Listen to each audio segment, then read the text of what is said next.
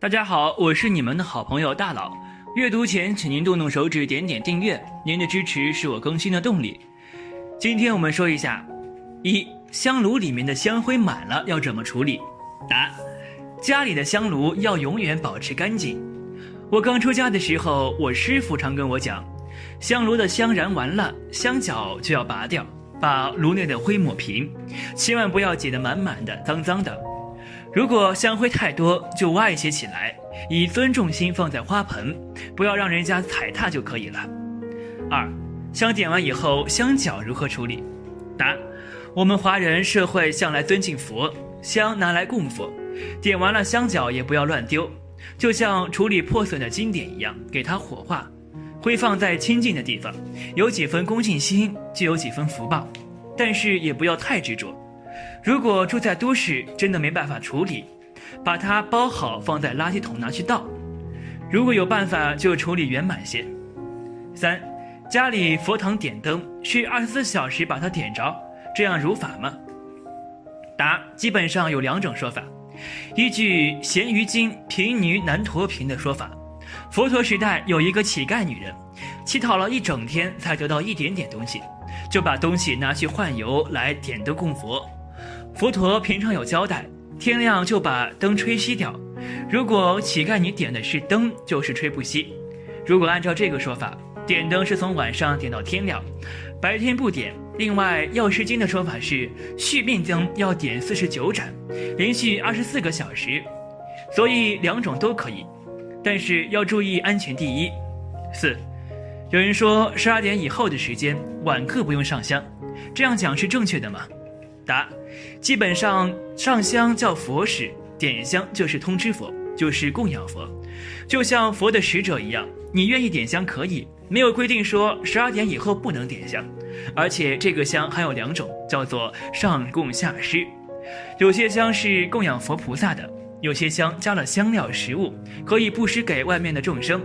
因为很多鬼道众生都是吸味道的，如果你点了有食物的下供香食时，他们会很高兴。五，门口五方五土灶君祖先跟他们点灯如法吗？答：动机决定一切。以前我们拜土地公是求他让我们发财，这个动机不对。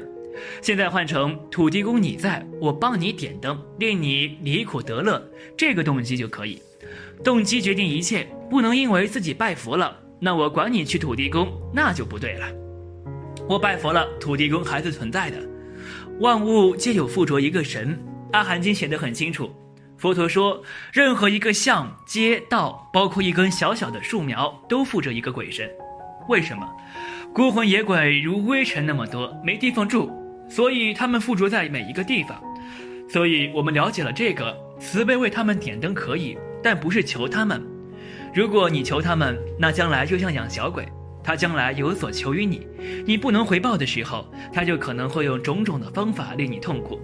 所以各位千万不要去求鬼做什么事情。我们有德行，鬼神自然尊重你，甚至你帮助他，他感恩你，这是自然的现象。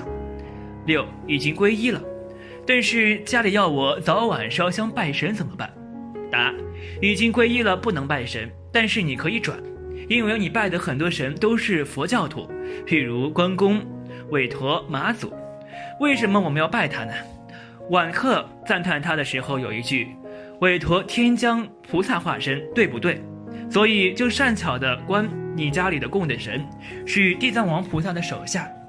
你看过《地藏经》，地藏王菩萨手下那么多都是菩萨化身，在帮助地藏王菩萨，地狱不空，誓不成佛，化现地狱道。恶鬼道的神，就观想他们是佛弟子，发菩提心，世世神像，帮地藏菩萨救度众生。你这样想就不犯规了。那家里面既然神都供了，供上佛菩萨也是可以的嘛，就是把佛的位置放高一点，其他护法神明的位置放低一点就可以了。七，母亲百日祭辰，前往祭拜途中车子坏了，请问应该念什么经来消除忏悔？答。开车开到一半坏了，这里面可能有他的因缘。佛教没有什么偶然发生的事情，这因缘可能是叫你慢一点到，所以念什么经都没有关系。佛所讲的一切经，只要把它念出来，都有加持力。遇到这种时候，念经、念佛、持咒，让心平静下来，或许你就可以看到一点迹象。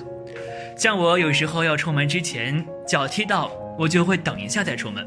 等一下，电话来了，师傅，慢半个钟头。原来如此，太早去没用。你每次要做什么，护法神会想办法让你有一个感觉，这是宗教经验。所以随时保持清净心，多念经就可以了。八，家人往生八年了，要如何超度才圆满？答：要回向给一切众生才圆满。你如果到现在还很爱你的家人，连死了几年都还记得清清楚楚，那你就执着了。回向讲的是法界众生才叫回向。你知道今年是他往生八周年的纪念，帮他做功德，代替他去帮助老人院。印经放生，然后回向法界众生，对他一定有帮助。九，儿子到美国读书十二年，却在毕业的时候社报往生了，请问这是什么原因？有什么方法可以消除我心中极度的悲伤？答：这除了他个人的业报之外，可能是你欠他的债还完了，他就走了。为什么佛教说到慈悲，有时候会用妈妈对儿女的爱来代表？因为妈妈活到一百岁，还在想着她八十岁的儿子，到此方休。现在你儿子虽然报舍了，但是站在佛法的角度，要知道他并不是真的离世，他去世了，马上投胎到与他有缘的地方，变成另外一种形象个体。如果你悲伤不能止住的时候，就积极帮他修功德、放生、印经，让他来世比今世更快乐、更长寿。十。我们拜祖先的牌位，如果他们已经去投胎或到别的地方，这样拜有没有用？答：只要他现在还没有超出轮回，即使现在投胎做人，你以佛法来帮他念经、花香供佛，他还是能得到加持利益。假设他生在第二天，子孙很认真地帮他做功德回向，仗着这功德，他可能升到第三天、第四天上。假设他在极乐世界，品位也会登上。这个叫法界缘起力，所以我们现在要多结好缘。我死了以后，徒弟一想到海涛，就帮我放生、放蒙山、印经，那我在极乐世界品位会更高。如果我来投胎做人，我的福报会越来越大，这叫互相增上。十一，妹妹往生时去拜她，有人摸过她的身体，有人说摸过往生者的身体。回到家就不可以烧香，不可以拜佛，不知道有没有这个禁忌？答：绝对没有。听人家说的都不算数，听佛陀说的才算数，听有正知正见的佛弟子说的才正确。不过人如果刚往生，尽量不要摸他的身体，因为祖师有说过，人刚往生，这个中阴身要脱离肉体，八到二十四小时之间，就像乌龟脱壳那么痛苦，摸它怕它会起心动念。无法保持正念，所以尽量不要碰它，不要哭，不要叫它，一直念佛。各位还记得吗？那个梅艳芳往生时交代她的名字，不要念我的名字，念我的名字就会回来。要念佛，因为他要往生，所以不要叫他的名字。在传统的中国文化上，很多人都是崇拜多神主义的，因此各式各样的神灵都会有人奉拜。而崇拜孝敬祖先为我国传统理论道德之根源，祭祖在传统社会的长期继承下，早已成为了固有的伦理思想。一般民众也深信祖灵有庇佑子孙或惩罚子孙的能力，因此祭祖除了含有慎终追远的意义外，伦理传统也希望祖先能共享人间烟火，永世庇佑子孙。没有过去祖先的努力，哪会有今天的子子孙孙？而祭祖的机会颇多，举凡祖先的生日、忌日，每年当中的各大重要节令及子孙的重要日子，如出生、生日、结婚、逢年过节等，都必须祭祖。在很多家庭中，安奉神位是随处可见，但在安放神位面前，很多时候都会错漏百出，甚至安错神、拜错佛。有些家庭会把祖先和神佛一起平排安奉。